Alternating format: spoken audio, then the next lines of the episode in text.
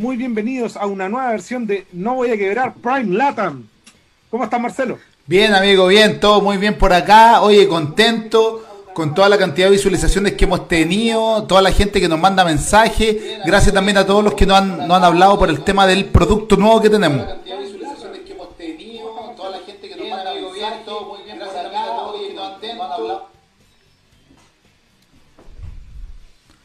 Ahí estamos. Sí, teníamos un eco, teníamos un eco. espaldas, Marcelo, Estábamos con eco, oye.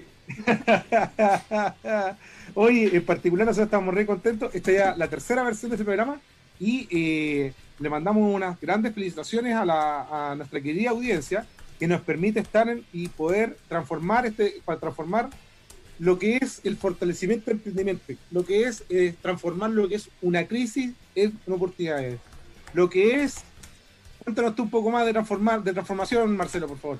Oye, sí, me, nos ha llamado una cantidad de gente, amigo, eh, pensando en que ya se quieren transformar, quieren ir a, a, escalar su negocio, pero no a una digitalización, sino que a una transformación real y aplicando siempre metodología ágil. Así que estamos muy contentos por eso.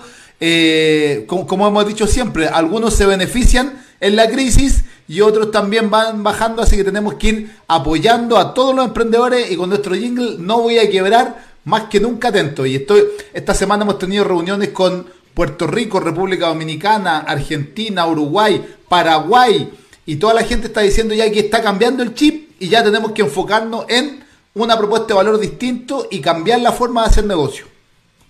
Exactamente, Marcelo. Bueno, y es porque han pedido los emprendedores, debemos, debemos decirlo, han pedido los emprendedores que hemos hecho y una oferta de dos tipos de productos, un plan simple y un plan gold, hechos para ese emprendedor que es dueño de su empresa o que o ese emprendedor también que ya tiene una pequeña, mediana, grande, no importa el tamaño, hicimos un 4x4x4, 4 horas de metodología ágiles, 4 horas de 20 en de mentoring, lleva la transformación digital a tu emprendimiento.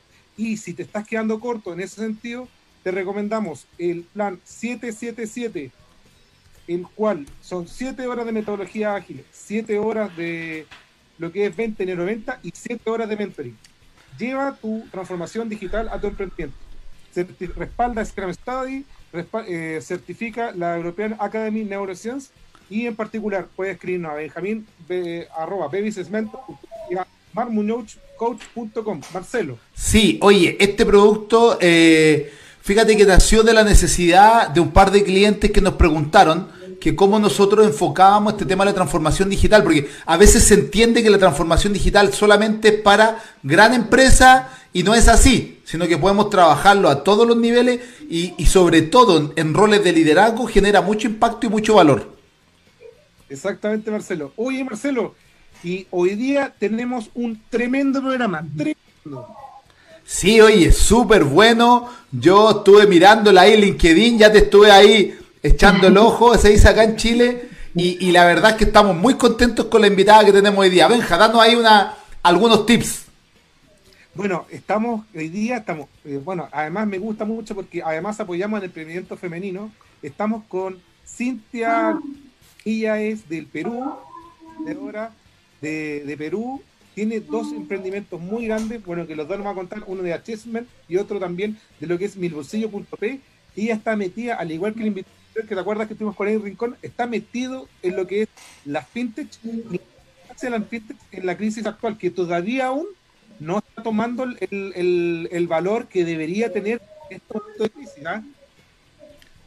Sí, tal cual. ¿ah? Yo la verdad es que estoy impresionado con Perú. Tú cuéntanos ahí, Cintia, porque la información que yo tengo por acá es que ya las empresas están empezando a reactivarse, el gobierno le está poniendo un poquito de, plata ahí, creo que está dando crédito al 4% anual, creo que eso también es interesante comentarlo. Así que sin más, Cintia, ¿cómo estás? Gracias por estar con nosotros, gracias por, por ser parte. Cintia, por sí, favor. Gracias.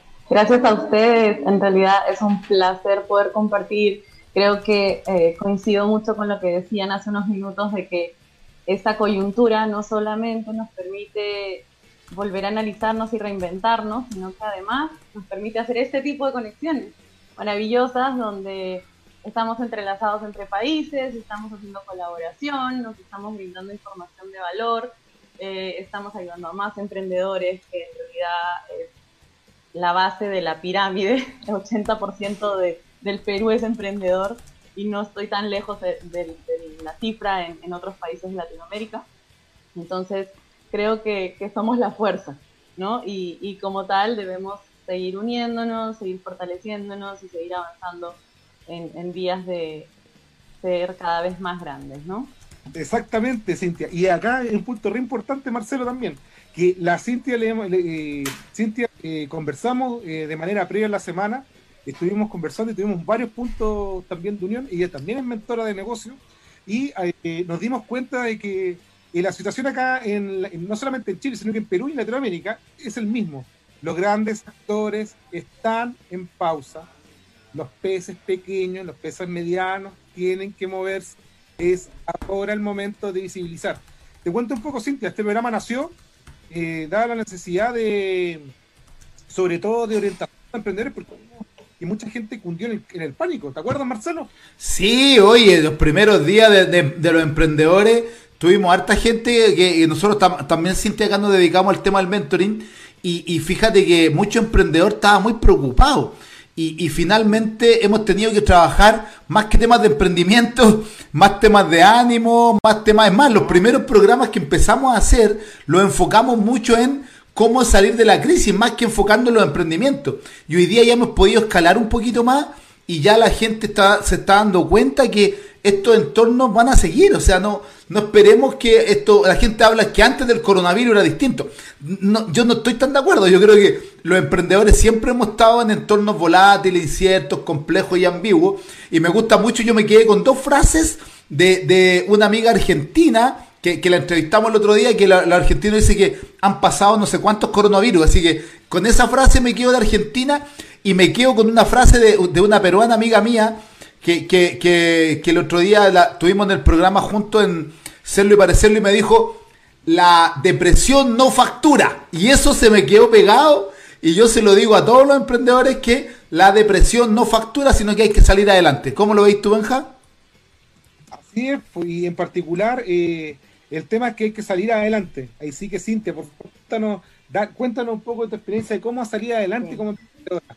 Bueno, creo que otra vez, lo que dicen es la base, ¿no? Eh, la pandemia más grande, creo que hay dos pandemias mucho más grandes que la que estamos viviendo. Una es la pandemia de la desconexión que había, ¿no? El hecho de que las personas no llegan a ser ecosistemas 100% conectados, que creo que es a lo que hoy nos damos cuenta y que debemos hacer algo ya para resolverlo, porque si no, vamos a seguir en el mismo status quo, ¿no? Y el otro, la otra gran pandemia para mí es la falta de digitalización y de innovación, porque justamente las personas creen, y, pasa mucho si lo ven en los programas educativos, que digitalizar o, volverse digitales es llevar el contenido del papel a la máquina. ¿No? Sin embargo, no es eso. O sea, yo no, si tengo un negocio de abarrotes, no voy a llevar los abarrotes como los tenía en la tienda física, a una pantalla, ¿no? Tengo que innovar, tengo que pensar en alguna diferencia, tengo que, ver por dónde muevo el producto, crear combos, packs, qué sé yo. Incluso se pueden hacer muchos clústeres inter eh, emprendedores, ¿no? Por ejemplo, el otro día conversábamos de una plataforma que estamos creando aquí con, con mi universidad, la San Ignacio Loyola. Exactamente. Decíamos, oye, deberíamos tener una plataforma que sea como un Tinder, un matchmaking de emprendedores por ejemplo, que yo sea la que tiene la panadería y tú seas el que tienes las vans que compraste a inicio de año para transportar alumnos escolares, pero que ya no hay alumnos escolares. Entonces nos dan un matchmaking y tú terminas haciendo delivery de mis productos, ¿no? Entonces, Oye, es un poco por donde va la tendencia. Quería compartir un poco eh, lo que es eh, eh, lo que es mi bolsillo esta particularidad de mi bolsillo, bueno, se llama, lo pueden buscar, lo que nos están escuchando se llama mi bolsillo.p.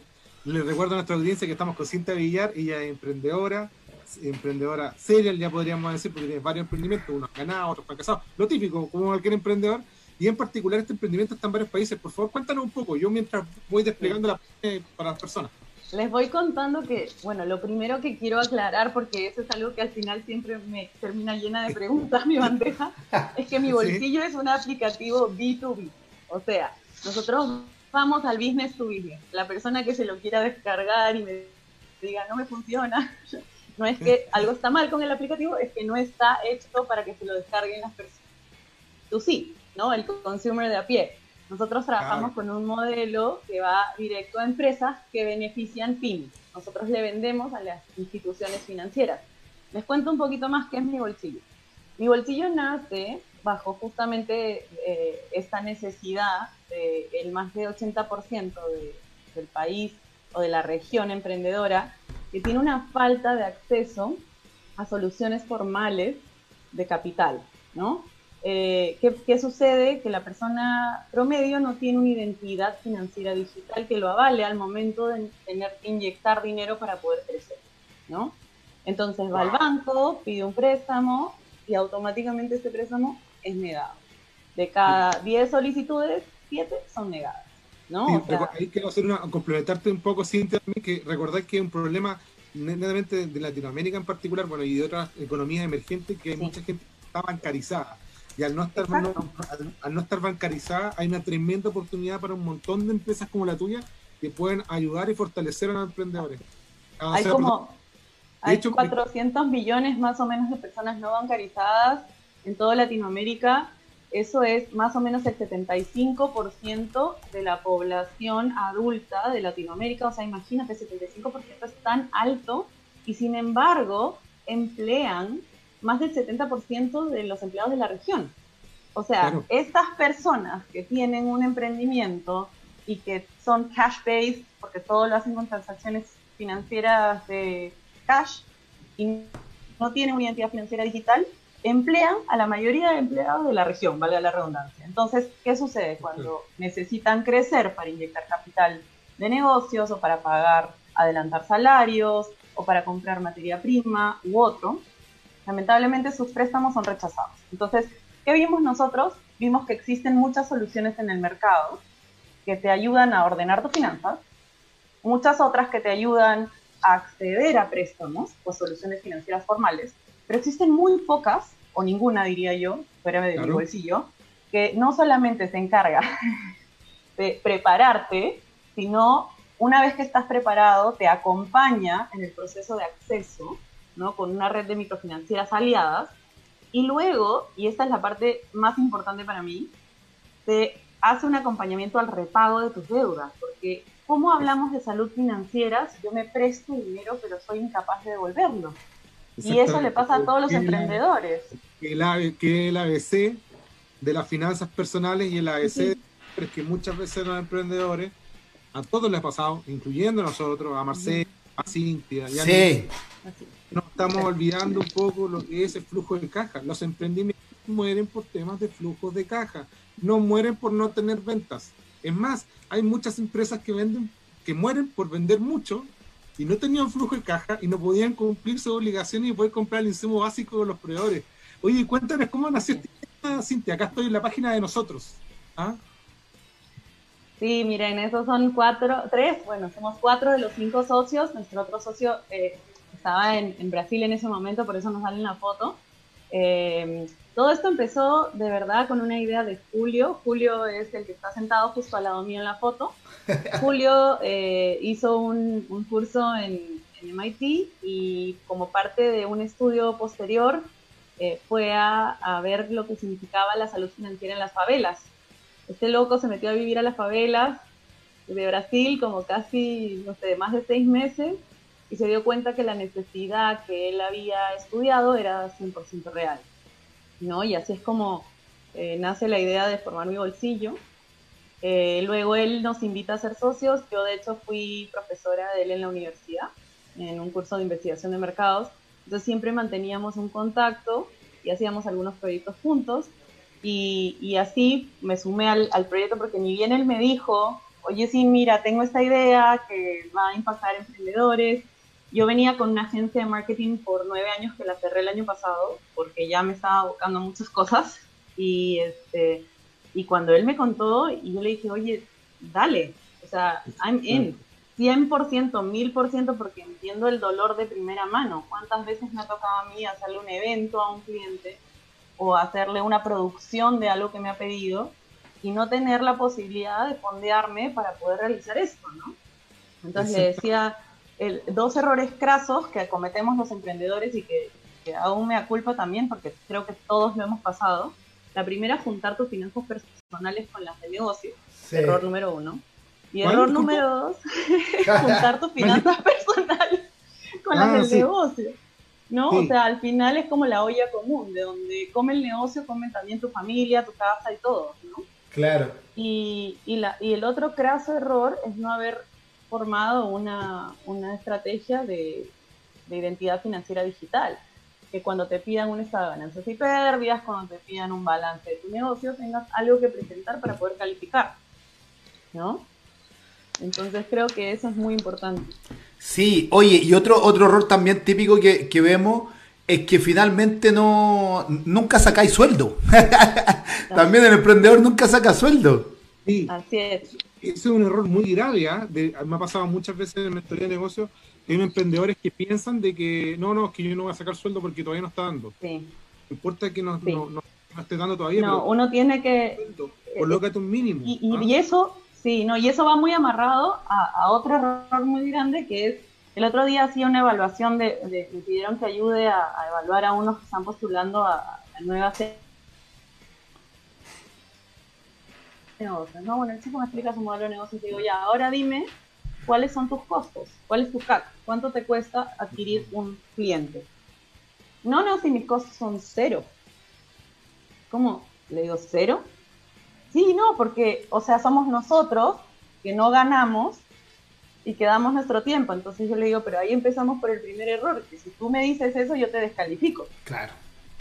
Porque imposible que me digas que tu hora hombre no tiene un costo y que ese costo no está siendo calculado, ¿no? Entonces creo que ese es otro gran error de los emprendedores que al cuando, cuando creen que el socio es parte del proyecto y luego dicen, no, no me cuesta nada.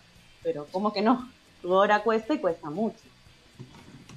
Fíjate que yo lo he contado varias veces, ¿ah? Fíjate que cuando yo empecé con el tema del emprendimiento, bueno, yo venía siempre emprendiendo y trabajando como empleado. Y, y, yo lo cuento ahora como anécdota. Mi principal error como emprendedor es cuando dije que iba a ganar lo mismo que como empleado. Porque era increíble, ganaba lo mismo. El emprendedor no tiene que ponerse tope por un lado tiene que identificar bien los costos, pero por otro lado no tiene que tener tope para ganar. Entonces, desde ahí uno se, da cuenta mucho de la inexperiencia y, y te pasa a veces que no quieren ayuda. sí, sí, claro. Eh, eh, es que la persona lamentablemente muchas veces cree que va por el camino correcto, pero lo bueno es que ahora se está abriendo muchísimo esta idea y, y en realidad es rico cuando te vienen a pedir ahora justo le respondí a un chico por teléfono que me escribió hace una hora y me dice, sí, el otro día te conocí cuando hice la conferencia y quisiera que me des una orientación, por favor me puedes regalar media hora de tu tiempo. Digo, por supuesto, que marquemos de una vez, ya marcamos para la próxima semana. Entonces es, es muy rico saber que ahora sí las personas quieren esta ayuda, ¿no? Que estamos dispuestos a no solamente pedirla, que es muy importante, sino escuchar. ¿no? Y, ver por dónde podemos ir pivoteando nuestros propios negocios. Sí, oye, y en particular, Cintia, hay una parte que me interesa demasiado y cuéntalas también de este emprendimiento de bolsillo, que no solamente está para Perú, sino que también hay soluciones para tu empresa. Y además, por favor, cuéntanos también en qué países estás haciendo esto. Bueno, como les comenté, esto nació en Brasil y después vinimos hace un año y medio a Perú. Y ahora ya estamos también en Guatemala, un proyecto grande de Progreso X. Un socio es el principal en, el rubro construcción en Guatemala. Y ya estamos haciendo due diligence, que se le llama a estos primeros coqueteos con, con México, ¿no? Así que eh, nuestra, nuestra meta es de traer a 7 millones de personas que hoy están no bancarizadas a la formalidad en tres años. Y bajo esa meta o esa aspiración tan grande, eh, que a veces suena locura, pero que sabemos que es posible, entonces estamos haciendo una expansión regional. De hecho, también ya, ya tenemos a Chile en la mira. ¿eh? Bueno, aquí le damos, aquí eh, atendemos todos los requerimientos, ¿no, Benja? En, todo lo que, exactamente Marcelo, en todo lo que te podamos aportar. Buenísimo, ya, ya hemos llenado ya para, nosotros también estamos, estamos con que es muy importante. ¿ah? Hoy día le mencionaba a Marcelo una, una charla acerca del manejo de crisis y Cintia, por favor, nos puedes argumentar también al respecto a esto, que dentro del manejo de crisis una de las cosas más importantes que, está deja, que, dejó y está dejando el coronavirus es que los emprendedores se tienen que asociar. ¿ah? Y que es uno de los grandes miedos, ¿no? Porque, ¿qué pasa? Que el emprendimiento muchas veces es empresa familiar. Ese es un, primer gran, una primera gran verdad, ¿no? Y, otra gran verdad es que la persona tiene mucho miedo porque obviamente dicen, oye, pero mira, yo me hice esto solo, me esforcé un montón, trabajé durísimo y ahora estoy donde estoy, sin embargo no crezco. Y es gracioso porque justo yo tengo reunión con mis socios de, mi bolsillo todos los lunes en la noche, de nueve y media a 11 de la noche somos unos mártires. Y... porque yo digo que los emprendedores somos superhéroes y tenemos como el day job, el night job, todo. Entonces, este, y en esta reunión hablábamos justo porque nosotros ya estamos en un round of investments de más de 1.2 millones de dólares y ya tenemos algunas propuestas. Entonces hablábamos de las acciones preferentes, de las acciones normales, hablábamos de, cómo uno eh, se puede licuar dentro de las acciones, ¿no?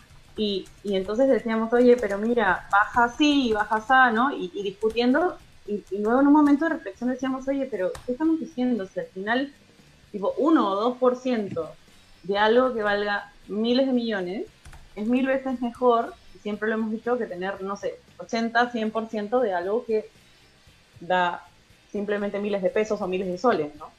Exactamente. Sí, oye, eh, eh, es súper interesante esto, eh, darle una vuelta más, porque de repente pasa que el emprendedor con mentores, no sé si te ha pasado Benja y a ti Cintia, es que no te puedo contar la idea porque es muy buena y, me la pueden copiar, o sea, ya desde ahí partimos mal, pero yo siento que, que, he tenido la suerte de estar en, casi toda Latinoamérica, que un tema latinoamericano, no sé, los gringos no son así, sino que al revés. Hay, hay mucho celo eh, o, mucho temor. Y sí es verdad que en nuestros países hay más copia de las cosas, ¿no? No lo podemos negar. Sí. Eh, eh, la persona como viva, ¿no? Que dice, ah, no, estos se hicieron así, entonces yo muevo por acá, hago por acá y, y, lo saco, ¿no? pero también tienes que saber cuán robusta es tu solución, ¿no? O sea, nosotros, por ejemplo, no solamente mandamos, cuando mandamos la información, no solamente mandamos todos los parámetros, sino que además mandamos un video demo desde antes que el cliente sea nuestro cliente.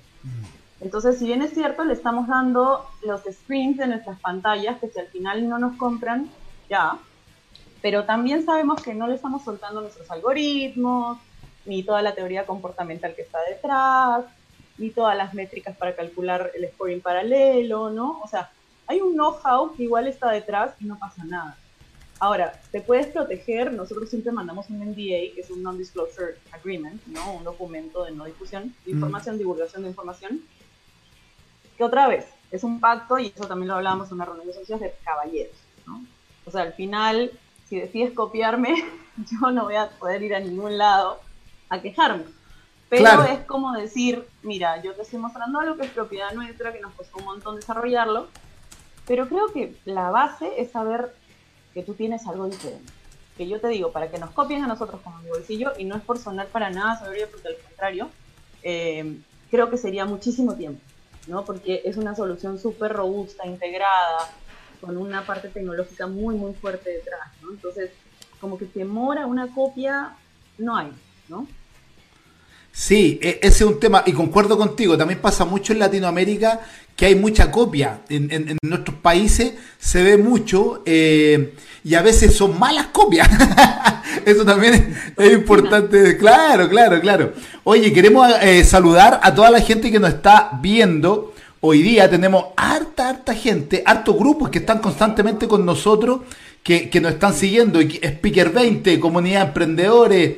Tenemos por este otro lado, mira, venezolanos en Chile. También. Emprendedora del Perú, eh, eh Lean Startup Chile. Sí. mira, mira este grupo que está interesante. Ecuatorianos en Estados Unidos también. Mira, mira, qué interesante. Nos sal y saludos también que nos mandan por acá eh, Sandro Orrego, José Romero, también de, un par de grupos que también estamos con ellos ahí. También decir que este es nuestro primer programa en YouTube. Yo les dejé ahí el link para que también lo puedan ver, porque siempre lo estábamos subiendo en diferido. Siempre lo estábamos viendo en diferido. Sergio venía después y lo, lo llevaba al YouTube. Hoy día estamos en vivo en ambas plataformas, venga. Viste, Cintia, eh, de cierta manera, viste. Eh. Oye, recordar a nuestra audiencia, Marcelo, de que estamos con Cintia Villar. Ella es emprendedora de Perú. Ella es, tiene una tremenda trayectoria como emprendedora. También es mentor de negocio y tiene un emprendimiento que se llama Producillo.p. Y eh, sí. eh, recordar que es una emprendedora del ambiente fintech. Oye, hay una oportunidad gigantesca ahora con el tema, sobre todo el coronavirus.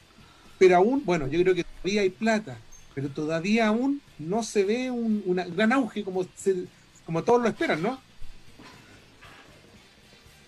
¿Sabes qué pasa? Que hay una falta de digitalización de las instituciones financieras en nuestros países.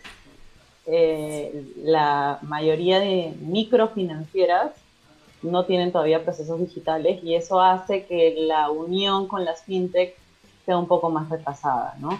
En realidad yo concuerdo con que las fintech tenemos una oportunidad gigante en este momento, donde se están buscando justamente soluciones alternativas para, para llevar a cabo o resolver estos problemas, ¿no? Por ejemplo, lo que hablábamos en un inicio, la falta de identidad digital. Recién hoy la persona se está preocupando por, uy, todo este tiempo que no construí, ¿no? Otro, otro dolor es el fondo de emergencia. ¿Cuántos emprendedores se preocuparon por guardar, aunque sea, yo hablo de cinco soles diarios, durante un año, durante cinco años, tienes nueve mil soles, nueve mil soles son tres mil dólares. Claro. Que es algo de colchón que hubieran dado, ¿no? Eh, sin embargo, es como que nuestra cultura emprendedora, por un lado, es muy buena porque es muy rápida, muy del hoy, muy del pivot, muy del cambio, pero por otro lado también es cero previsora, ¿no? O sea, no, no nos podemos a pensar o a medir de, antemano que estas cosas como la que hoy estamos viviendo, ¿quién se hubiera imaginado 45 días metidos en la casa? ¿No? Eh, todo con teletrabajo y qué sé yo, y, y esto no, entonces al no preverlo, tampoco guardaron un fondo, tampoco muchos construyeron una página web para comunicarse con el resto del mundo o eh, una pasarela de compras, ¿no? Y ahí es donde vienen las limitaciones. Sí, eso también es cierto. ¿ah? Eh, fíjate que una de las características que, yo más me preocupo todo el tiempo es la gente que está, eh, que, que, nos colabora en el día a día. Entonces es un trabajo fundamental poder trabajar en función a ellos. Para mí, yo, y siempre se lo he dicho, ¿ah? lo he dicho al equipo que trabaja conmigo eh, en, cada uno de, los negocios que tenemos, es que para mí son una familia, es gente que para mí es súper importante porque hace que el negocio crezca. Entonces, mi retribución hacia ellos es poder tener un colchón que nos permita poder estar un tiempo determinado, seis meses, siete meses. O sea, una de las cosas que yo critico mucho el emprendimiento hoy día es que están viviendo al día y, para partir ya quizás lo podía hacer, pero ya cuando estés trayendo gente, cuando estás tú solito, quizá se puede, pero cuando ya tenéis dos personas, cuando ya tenéis tres personas, yo para mí es una preocupación mayor. Entonces yo lo veo casi como no hijo, aunque a veces son mucho mayores que yo, pero es parte, o sea, yo me levanto todas las mañanas pensando en que ellos son parte de mi familia y son parte de mi equipo de trabajo. Entonces, esa visibilidad yo también concuerdo contigo, de repente se escapa mucho aquí en la región. ¿Tú eh, ¿cómo, lo ves también cuando te toca hacer mentoring? Eh, esta, pata, ¿Esta parte también la conversas con, la gente? En realidad sí, y creo que es una de las primeras cosas. Al ser nosotros fintech y, mi base estar en, en, el tema de salud financiera y educación financiera, yo creo que es uno de los primeros temas que toco con alguien que mentoreo, ¿no? eh, trato de invitarlo a que primero haga su flujo de caja de la mejor manera posible, lo más aterrizado, porque la verdad que Excel aguanta todo. Sí, aguanta mucho. Nosotros ya estábamos en, no sé, 300 mil millones de usuarios, no sé. Excel te aguanta absolutamente todo y la realidad es una cruda y dura cachetada. Entonces, hay que ser más sinceros, ¿no? Y decir, ok, voy creciendo así de a poco, pero sólido, ¿no? hay un punto súper importante que ha tocado Cintia y Marcelo. Bueno, aprovecho también a saludar a mis queridos amigos de Perú, Dayana y, Ronald, que nos están siguiendo, así que... Sí, ahí están, lo estoy mirando en el grupo. Sí. Eh, sí, nos siguen bastante. Y también nosotros, eh. ¿verdad? Hemos buscado harta accesibilidad, porque es momento para asociarse. Eh, lo que tú mencionas del tema, Cintia, de, de darle darle la seriedad y el profesionalismo al emprendimiento. Y esto a toda escala, desde micro hasta el hasta el la mediana empresa. Hay gerentes que tienen tremendas empresas, o sea, gerentes y dueños de empresas que tienen 100 eh, personas, 400 personas y que siguen siendo mediana empresa y que lamentablemente eh, aún no ven que esas 400 empresas dependen familias. Y que finalmente su grado de impacto en toda decisión que tomen o no tomen, piensen o no piensen, van a afectar, pongamos acá, por ejemplo, en Chile, en cada familia son entre 3 a 4 personas, de hecho, trabajar como en 4. Si son 4 personas y son si tienes 200 empleados, estás afectando a, a 200 familias, de las cuales son 800 personas de manera directa, más las indirectas, más son todos los primos, estamos hablando de alrededor fácilmente unas 3.000, 4.000 personas que tú afectas con tus acciones, que tomes o no tomes, las cosas que piensen o no pienses. Entonces, el tema en particular, el emprendedor tiene que pensar también de que al generar valor y al generar capital humano para ello, tiene que también tenerse ser responsable de eso. Y ser muy creativo, ¿no? Porque, por ejemplo, les voy a dar el ejemplo de lo que hemos hecho nosotros. Nosotros nos dimos cuenta que en estos meses iba a ser bastante difícil convertir en venta. ¿Por qué? Porque obviamente los fondos están en este momento asignados a otras prioridades, ¿no? A, tratar de, cubrir el hueco de la salud de los trabajadores y de N cosas que obviamente desvían un poco la mirada de, probar una solución ¿no? Eh, como la nuestra. Entonces, lo que hicimos fue, dijimos, bueno, vamos a, a, salir con una campaña, una campaña fuerte, hemos lanzado un millón de usuarios gratuitos, pero este, esta campaña va condicionada a que sea una empresa, ¿no? Entonces, por ejemplo, no sé, ahorita estamos en operaciones con el Pacífico, con varias, varias organizaciones grandes que tienen dentro de su target o de sus clientes a los pymes. Entonces nosotros, por ejemplo, no sé, con una cooperativa con la que estoy hablando, ya estamos viendo negociar 5.000 usuarios.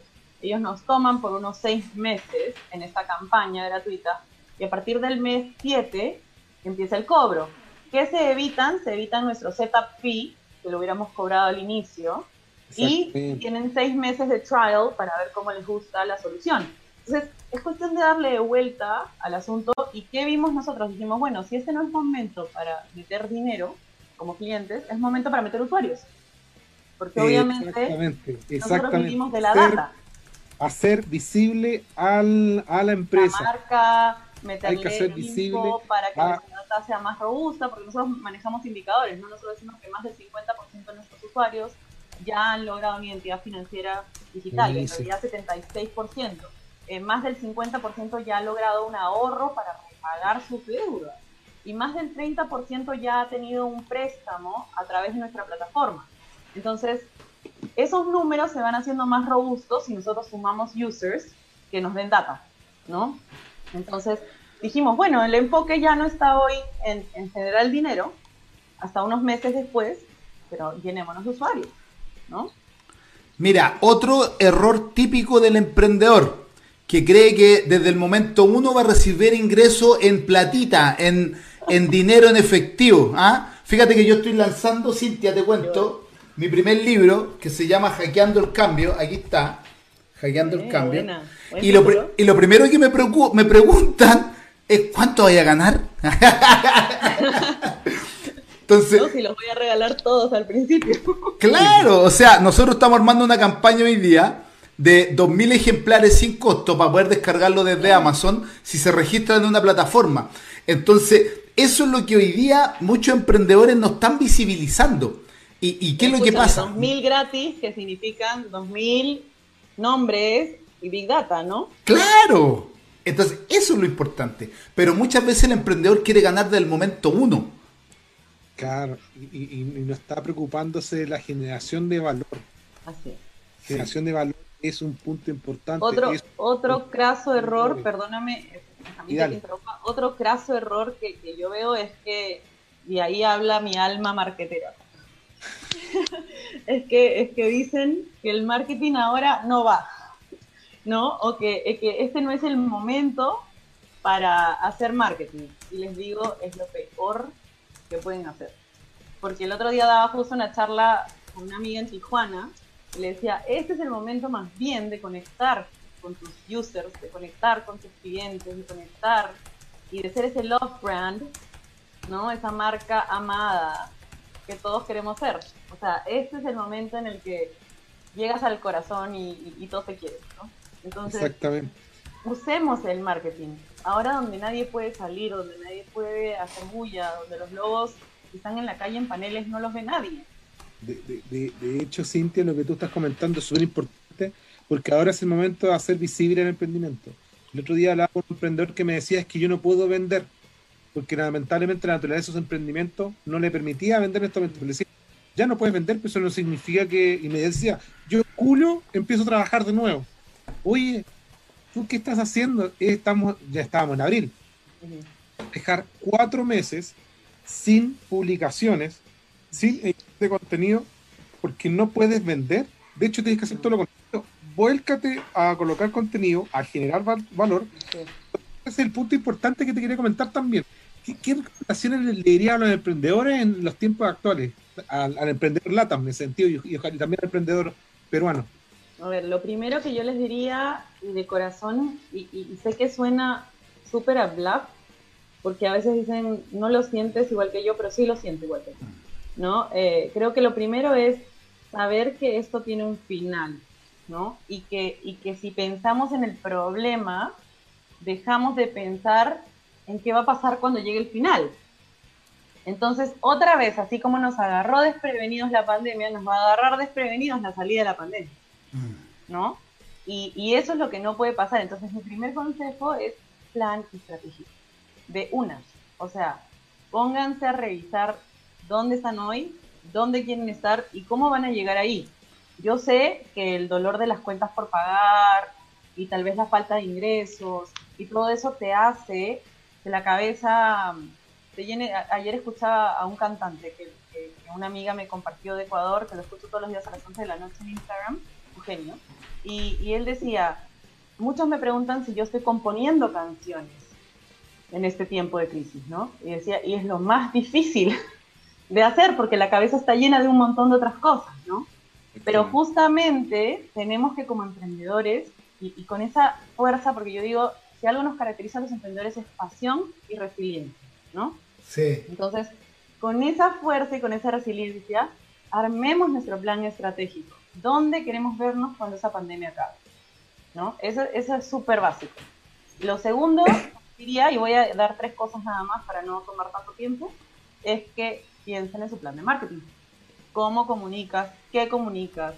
Y, hoy en día es el momento para escribirle al que puede ser tu cliente o al que ya es, simplemente decirle, hola, estoy aquí, quiero saber que estás bien, y si necesitas algo, acá estamos. Como acá. Oye. cuenta conmigo, ¿no?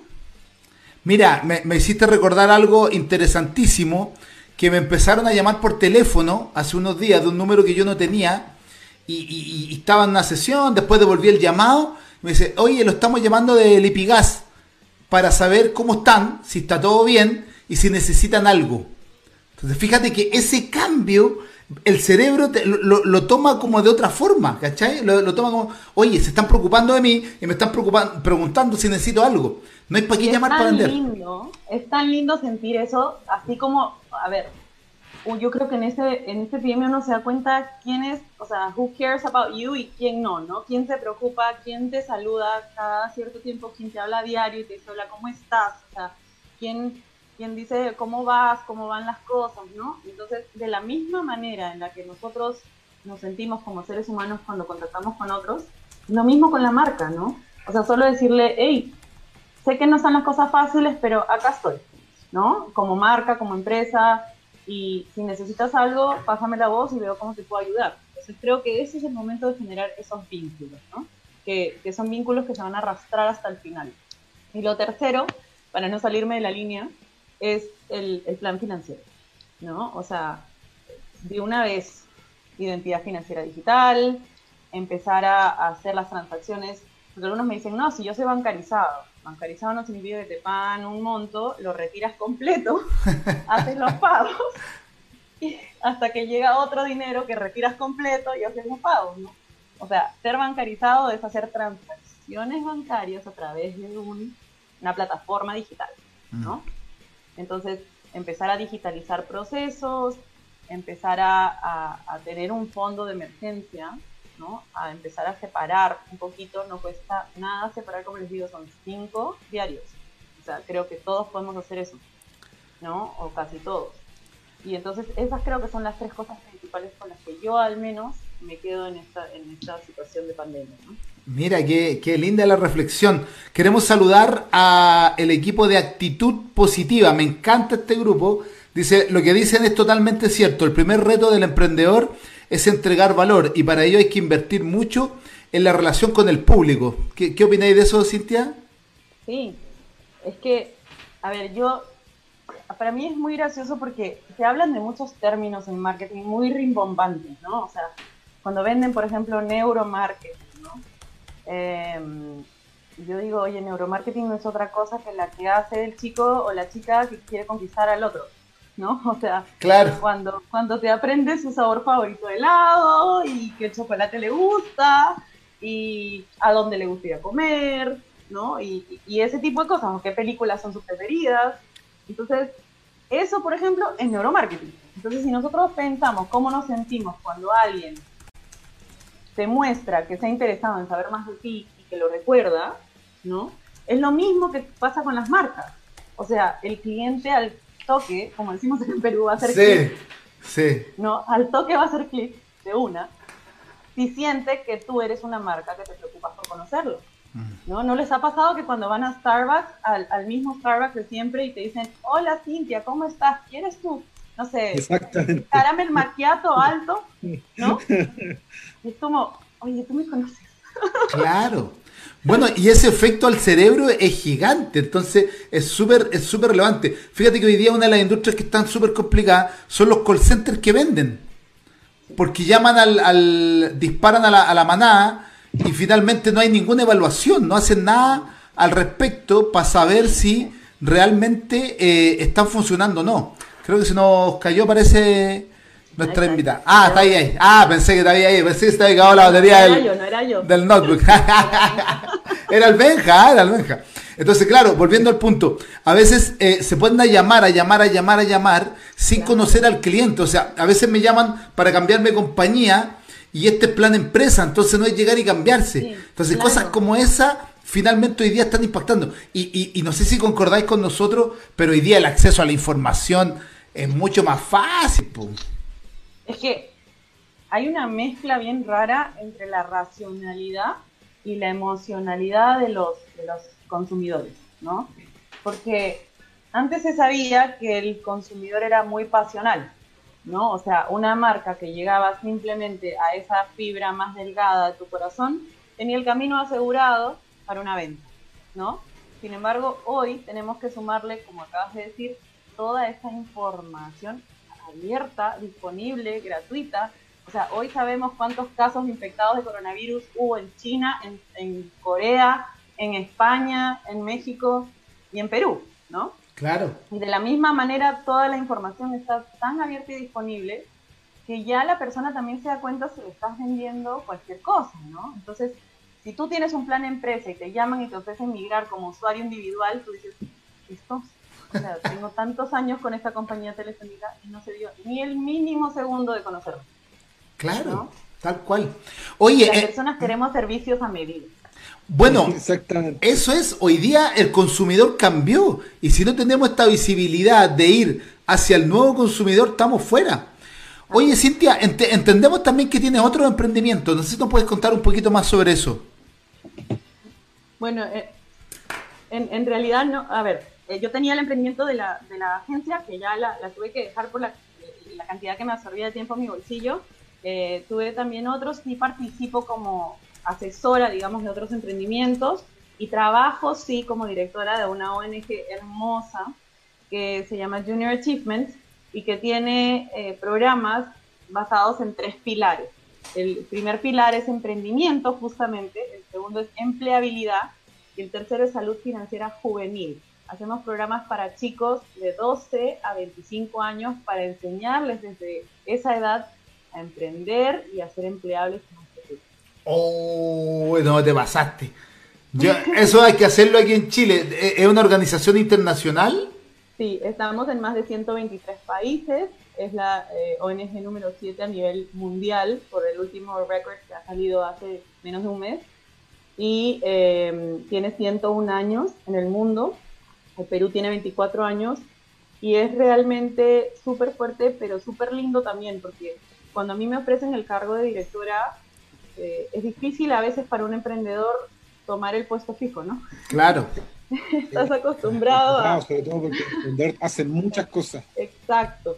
Pero, pero cuando a mí me ofrecieron esto, yo vi el impacto que esto podía tener en los jóvenes y dije, aquí es, ¿no? O sea, mi, mi, mi corazón y mi alma de, de inclusión y, salud social, por así decirlo, eh, que no se compara con el tema izquierdista, por favor. no me confundan. Oye, eh, pero, vi esa posibilidad. Vamos a con, con, Cintia Villar, ella es emprendedora fintech del Perú. Eh, no me canso de decirlo porque lo encuentro tremendo, de verdad lo encuentro muy positivo. Sí, sí. en particular, eh, ido volando esta entrevista, que estamos muy contentos con tu presencia. Espero que te haya gustado demasiado la experiencia. Comentarte, Cintia, que estamos con estos productos que están dirigidos a, a los dueños de emprendimiento, que es el 777 y el 444. Imagínate, Cintia, si tú hubieras empezado una, una empresa y te hubieran dicho, oye, ¿sabes que vas a tener cuatro horas de metodología ágiles, cuatro horas de 20 y cuatro horas de mentoring, y que vas a llevar tu, la transformación digital de tu emprendimiento? ¿Cuánto te hubieras ahorrado en HH y hubieras antes de cualquier cosa? Y no solo eso, mira, yo te digo, hoy en día, hasta los que están recibiendo bonos de compensación del Estado, los que están recibiendo fondos concursables, y, todos necesitan esto como base, porque si no sabes cómo vas a utilizar ese dinero que recibes, estás perdido. Y al final se van los meses y terminas llorando porque la caja sigue en cero. Exactamente, muchas gracias, Cintia. En particular, si quieren el, producto, mandan un correo a encamina.com y a marmuñozcoach.com y además el Hub Radio Empresarial. Además, Cintia, mira, te dejo compartido. Mira, qué mejor. El día viernes nosotros tenemos una versión Latam Prime. Es genial. Y también tenemos una versión el, viernes en el, en el día que lo dedicamos al mercado nacional. El viernes tenemos a Claudio Toro Isla, founder de Reordena de Consultores mentor de varias incubadoras, mentor y no, que es una tremenda incubadora de negocios. El viernes es mi cumpleaños, ¿ah? Ah, mira, bien. mira, el viernes 8 de mayo por Facebook Live y además por YouTube va a estar a 4 pm Chile y a las 3 pm del Perú, ¿viste? Perú en nuestros corazones. Sí. Con este la comunidad a benjamin.mentor.com y eh, los dejamos invitados tanto con Marcelo y yo. Eh, Cintia, ¿qué te pareció la experiencia? Cuéntanos. Mira, me encanta, los felicito. Creo que más cosas como estas son las que se tienen que hacer. Me, me fascina aún más que lo hagan a nivel Latinoamérica, porque esa es otra cosa que se tiene que hacer. Y, encantadísima, gracias por la invitación. Sigan duro, yo voy a seguir compartiendo sus enlaces. Y el otro día justo alguien me preguntaba o me hacía una broma de, entre chilenos y peruanos, ¿no? Y yo le decía, ¿sabes qué? ¿Ya? ya está tan old school. Exactamente. Oye, y nosotros tenemos un jingle final, Marcelo, ¿no es cierto? Sí, no te puedes ir sin decir el jingle final. Ah, por favor. Cada vez que terminamos un programa o, despedimos un invitado, decimos con las manos arriba, no voy a quebrar. Dale. Ya, así que vamos, vamos. Vamos, no voy a quebrar. Eso, no voy a quebrar. Muchas gracias. Gracias, Cintia. Gracias a toda la audiencia, gracias a la gente que nos está siguiendo en Facebook, en YouTube. Cintia, agradecido de corazón. las palabras finales. Sí, oye, muchas gracias Cintia. Nosotros tenemos harto, harta llegada con la gente en Perú y concordamos contigo. Hoy día ya esto de peruano y chileno ya no existe. Yo hace años que, que acuñé una frase de que yo ya no me siento chileno, sino que me siento latinoamericano. Yo creo que es... Eso, tal cual. Tenemos que aprender un poquito de Europa y de otros países donde ya se van apoyando cada uno. Así que muchas gracias, Cintia. Muchas gracias a todos. Gracias. No alcanzamos a saludar al resto de la gente. Cecilia Cruz, Janet Serrano y muchos más que se han conectado. Recuerden que tenemos también el programa de Spotify tan diferido, pero ya también va a aparecer ahí. Esto es No Voy a Quebrar y nos vemos el viernes con invitado nacional. Nos vemos. Chao, chao. Chao, chao, chao, chao, Cintia. Muchas gracias. Chao, chao, gracias.